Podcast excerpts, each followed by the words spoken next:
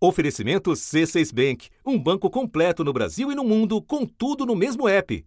Abra sua conta. Os juros estão no centro do debate político. E estão por trás de qualquer movimentação na economia. Não tem como fugir. De compras do dia a dia até a realização de um sonho, como a casa própria, por exemplo. Parece que você se rola, tem aquele juro, né? É dureza. É dureza, porque vem juro em cima de juro. Olha, eu aconselho, se puder evitar, é melhor. Por essa razão, todos os olhos voltados para a decisão do Copom, o Comitê de Política Monetária, que vai definir nesta quarta-feira a nova taxa de juros, a Selic.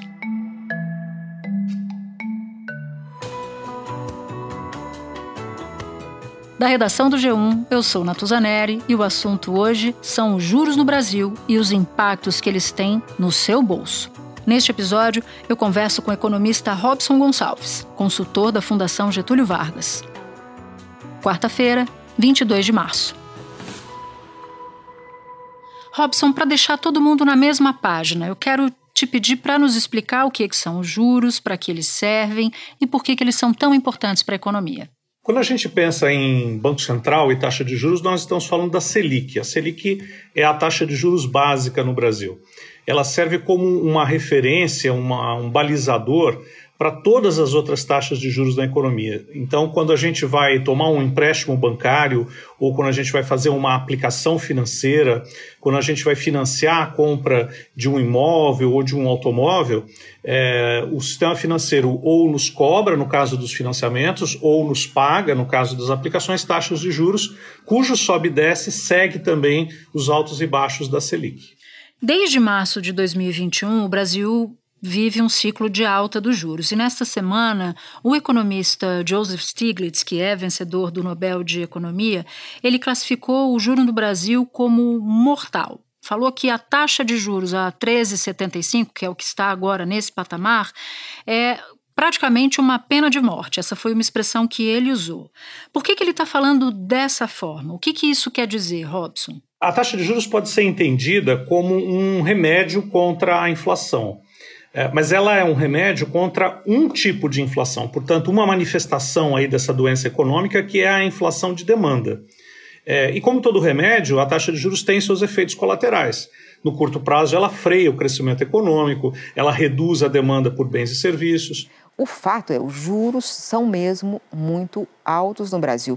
O, a Selic, quando ela foi para 13,75%, a inflação estava em 10% agora está em 5,6% no anualizado.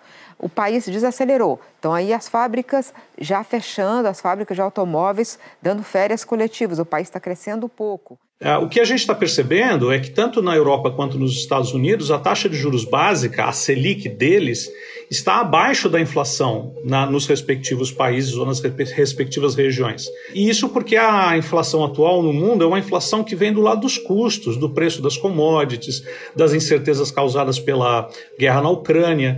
E nessa condição, é, a taxa de juros se torna um medicamento muito ineficaz a gente fica só com o efeito colateral. Então é como se o paciente estivesse morrendo, para usar a analogia do Stiglitz, do efeito colateral sem ter o benefício da cura, simplesmente porque o remédio é inadequado para o tipo de doença que a economia está enfrentando. Bom, e no momento em que a gente fala, na data de hoje, o Copom vai divulgar a Selic na primeira reunião do governo Lula. Qual é a tendência? É de manutenção desse nível atual, na faixa dos 13,75, que o Stiglitz falou que é uma pena de morte, ou manter e iniciar alguma redução para dar um fôlego para que esse remédio não mate o paciente, ou seja, a economia brasileira, ou simplesmente manter onde está, não fazer nada ou apontar para uma futura queda. O que está no mercado hoje? Bom, se eu estivesse sentado lá no Copom, eu votaria certamente por uma redução é, discreta, uma redução de 0,25 na taxa de juros, é, no sentido de apontar o reconhecimento por parte do Banco Central de que a inflação que nós estamos vivendo não é uma inflação de demanda. É, ao mesmo tempo, eu esperaria que vários dos meus colegas é, não seguissem pela mesma trilha. Então, a minha expectativa é que haja é, uma, um certo racha no Copom é, entre aqueles que dizem não, nós não podemos ceder porque houve pressões políticas. A primeira coisa que eu acho absurdo, de verdade, é a taxa de juros estar a 3,75 no momento em que a gente tem o juro mais alto do mundo. Eu vou continuar batendo, eu vou continuar tentando brigar para que a gente possa reduzir a taxa de juros para a economia voltar a ter investimento. E nós estaríamos politizando a, a decisão do Copom, o que de fato não é, não é legal, é, a decisão deve ser técnica, e outros que uh, estão dizendo: olha, até o prêmio Nobel está dizendo que uh, essa taxa de juros é mortal e nós estamos sendo mais realistas do que o rei. A taxa de juros americana e europeia é abaixo da inflação deles, então uma taxa de juros real negativa, e a nossa taxa de juros aqui, que é o dobro da nossa inflação. Então eu acredito que vai haver uma certa divergência lá. O relatório Foco mostra uma expectativa do mercado financeiro de manutenção da taxa básica de juros em 13,75% ao ano. Tudo indica, uh, os principais economistas, que, a queda, que deve ter uma queda de 1% até o final do ano, que a taxa até o final do ano é de 12,75%. Mas uh, se eu pudesse expressar o meu desejo, o meu desejo é que houvesse uma sinalização de uma redução, sim, discreta, para começar um ciclo de redução da taxa de juros hoje o Brasil está na liderança mundial de juros reais. O que é o juro real? É a diferença entre a taxa Selic, 13,75%, para a inflação. O Brasil está com juro real de 7,8%. O México vem logo depois, 5,3%. Agora, para a gente tentar ilustrar como essa discussão atinge a vida real das pessoas, do, do brasileiro e da brasileira que tem o menor poder aquisitivo, que recebe muito pouco, aquele que ganha muito e emprega muita gente. Começando pelos que menos têm. Como é que os juros afetam a vida de quem vive, por exemplo, abaixo da linha da pobreza? Ah, os economistas têm uma definição do que é ser trabalhador e do que é ser empresário. Né? O trabalhador gasta porque ganha, o empresário ganha porque gasta. Ah, então, uma pessoa que vive abaixo da linha da pobreza, uma pessoa que tem uma família com até três salários mínimos, etc., é aquela que é, gasta porque ganha. Essas pessoas são atingidas pela taxa de juros através do emprego. Então, a manutenção de uma taxa de juros muito elevada é mortal no sentido de que ah, ela contém o crescimento econômico e diminui a geração de empregos. Taxa de desemprego chegou a 8,4%, ficou estável no trimestre encerrado em janeiro. A população ocupada registrada na pesquisa do IBGE foi de 98 milhões e 600 mil pessoas, um milhão a menos que no trimestre anterior ainda são 38 milhões e meio de pessoas na informalidade no país. E hoje, 9 milhões de pessoas ainda estão procurando emprego no Brasil. Para tirar essas pessoas uh, da linha da, da, pobreza, é necessário empregar essas pessoas antes de mais nada. Uh, então, é via uh, um dinamismo ruim, a um dinamismo indesejadamente lento do mercado de trabalho que essas pessoas mais pobres acabam sendo atingidas. Então, a taxa de juros não é só para quem tem dinheiro aplicado ou só para quem está fazendo financiamento. Via emprego atinge também a, a base da pirâmide. E no caso das pessoas que vivem abaixo da linha da pobreza e que dependem muito de investimento social por parte do Estado, quanto maior é a taxa de juros, mais o governo precisa pagar para esse, o que se chama de serviço da dívida, e menos dinheiro sobra para investimento social, é isso? Sem dúvida nenhuma. Uma taxa de juros muito elevada, ela também é mortal no sentido de que você, do que você está indicando agora. A, a dívida pública brasileira é da ordem de mais de 5,5 trilhões de reais. É, imagine uma redução de taxa Selic de 0,25% ou 0,5% ao ano, o quanto de juros o governo deixa de pagar liberando esses recursos eventualmente para políticas sociais. Então, uma outra maneira em que se atinge a base da, da pirâmide, as pessoas mais pobres, é, que estão abaixo da linha de pobreza, é no sentido da restrição que se faz ao orçamento do governo, da sua capacidade de gastar com as pessoas mais pobres, pela necessidade de é, honrar uh, o serviço da dívida pública. Com um detalhe importante, né? Uh, juros é, ganha, se beneficia do pagamento de juros quem tem dinheiro. E quanto mais dinheiro tem aplicado, mais se beneficia. Essa é a regra do jogo numa economia de mercado, é, mas ela também é uma regra do jogo que, nessa circunstância em que a gente tem é, escassez de recursos públicos, ela se torna bem perversa. No ano passado, o Brasil bateu recordes de endividados. Uma pesquisa da, da Confederação Nacional do Comércio, inclusive, registrou, Robson, o maior percentual de famílias endividadas em uma década, quase 80%, que é muita coisa. É, é, é impraticável uma taxa alta assim. Para quem está pegando empréstimo para comprar botijão de gás, para pagar conta de luz e fechar o mês, a taxa de juros é quase uma questão de sobrevivência. E acho que nem dá, dá para a gente tirar o é quase, né? É uma questão de sobrevivência. Você pode nos falar um pouco mais sobre isso? É, essa é a consequência do cenário de baixo crescimento. Se nós estivéssemos de fato vivendo uma inflação de demanda, nós teríamos um crescimento da, da economia que não estaria compatível com a capacidade produtiva. As empresas estariam correndo atrás da, da, do, do, número de pedidos que estariam chegando, estariam perdendo estoques, estariam contratando mão de obra, etc. E aí a elevação da taxa de juros seria só um freio de arrumação para compatibilizar o crescimento da demanda com a capacidade da, do lado da oferta de atender esse crescimento da demanda. É, e aí as famílias, nesse, nesse mundo né, imaginário, que não é o nosso hoje, não estariam se endividando para pagar é, despesas básicas, despesas elementares. Então, num contexto de baixo crescimento, baixo crescimento prévio, nós já estamos em baixo crescimento. Diante desse quadro, o governo revisou para baixo a estimativa de PIB, de Produto Interno Bruto, para este ano, de um avanço de 2 para uma alta menor, de 1,61% a gente vê aqui. A manutenção dessa taxa de juros muito alta é, acaba fazendo com que haja, de um lado, né, um nível de endividamento muito grande das famílias e, por conta do pagamento de juros por parte das famílias, uma transferência de renda para as camadas mais altas da população. Então, é, essa equação fecha com um aumento de desigualdade é, que acontece, já, vem, já vinha acontecendo até por conta da pandemia, é, e que tende a se acelerar. Espera um pouquinho que eu já volto para continuar minha conversa com o Robson. Com o C6 Bank, você está no topo da experiência que um banco pode te oferecer. Você tem tudo para sua vida financeira no mesmo app, no Brasil e no mundo todo. A primeira conta global do país e atendimento personalizado além de uma plataforma de investimentos em real e dólar, com produtos exclusivos oferecidos pelo C6 em parceria com o JP Morgan Asset Management. Quer aproveitar hoje o que os outros bancos só vão oferecer amanhã?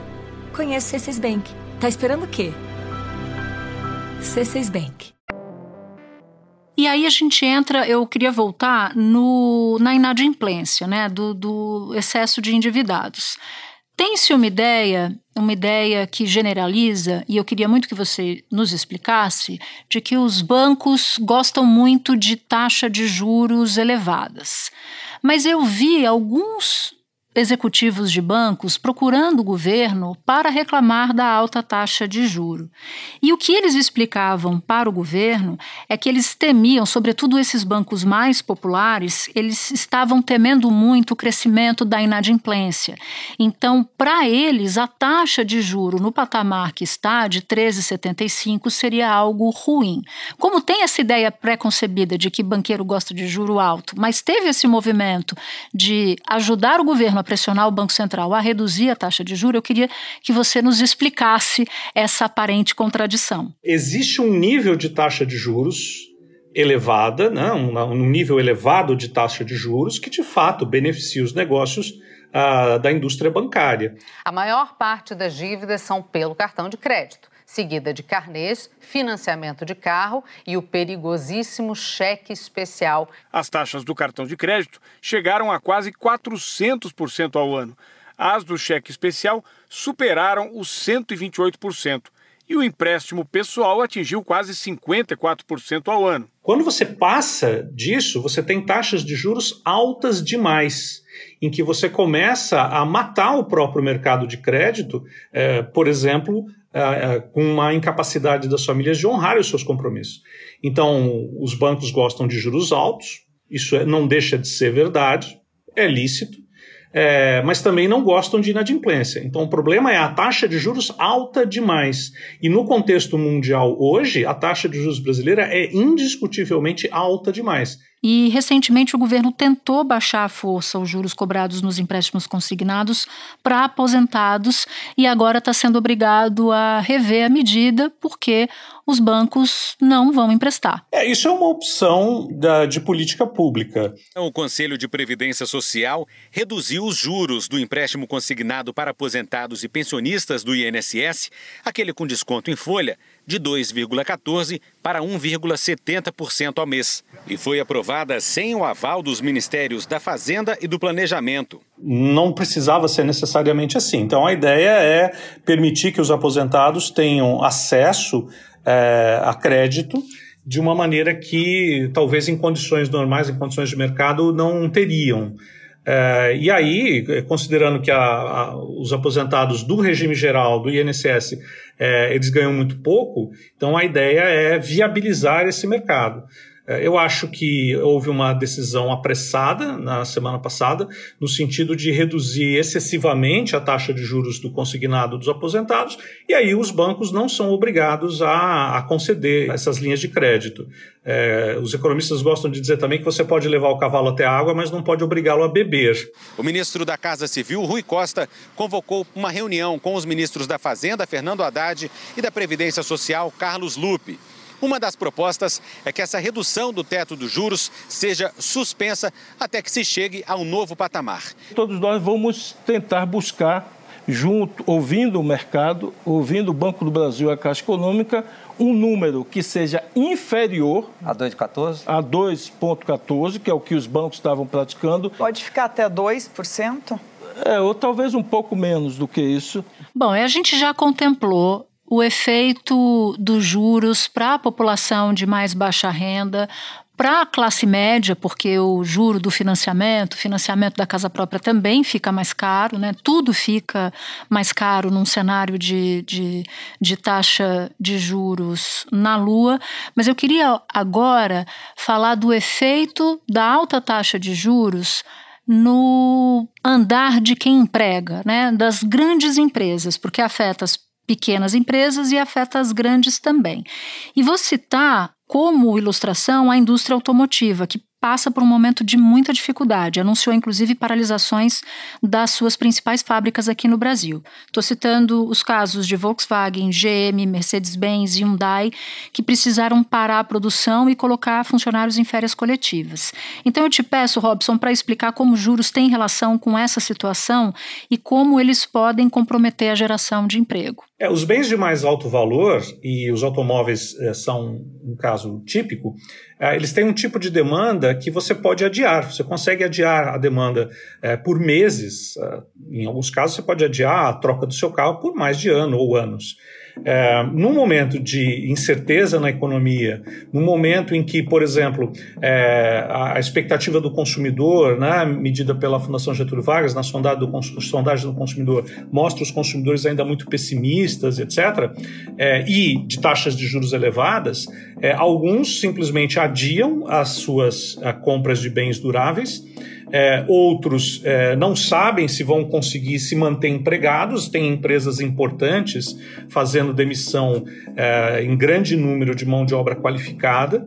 É, e por outro lado, mesmo a pessoa que tem uma certa segurança de que vai continuar empregada, ela percebe que o valor das parcelas fica mais elevado num contexto de taxas de juros altas. E aí a indústria automobilística sente esse freio, é, que é fruto de incertezas, juros altos, pessimismo do, da parte do consumidor, e ela, a indústria automobilística, não tem o que fazer senão é, desligar a, a linha de produção e tentar esvaziar os pátios. E acho que vale passar sobre a informalidade.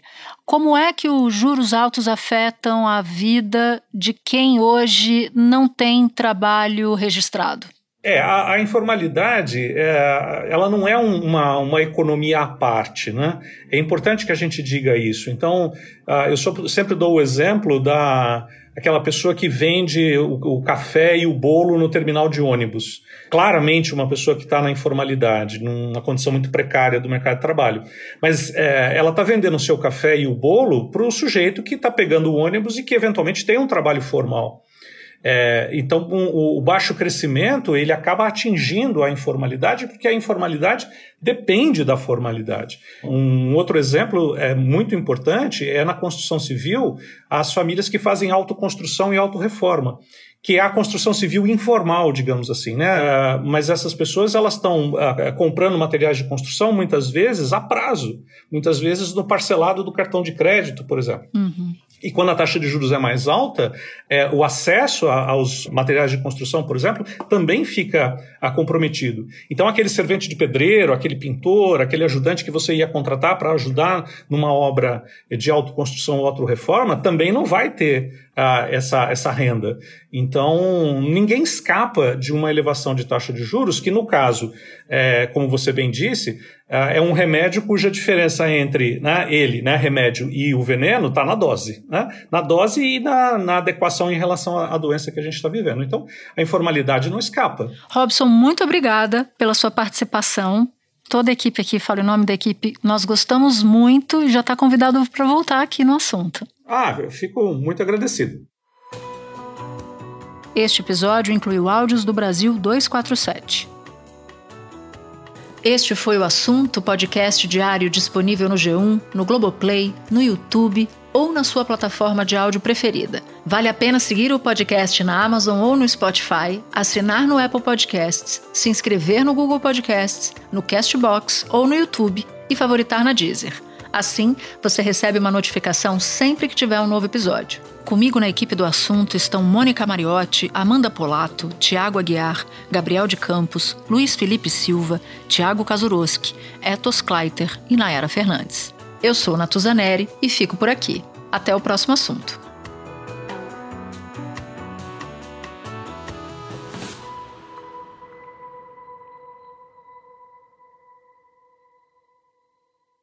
Você no topo da experiência financeira que um banco pode oferecer.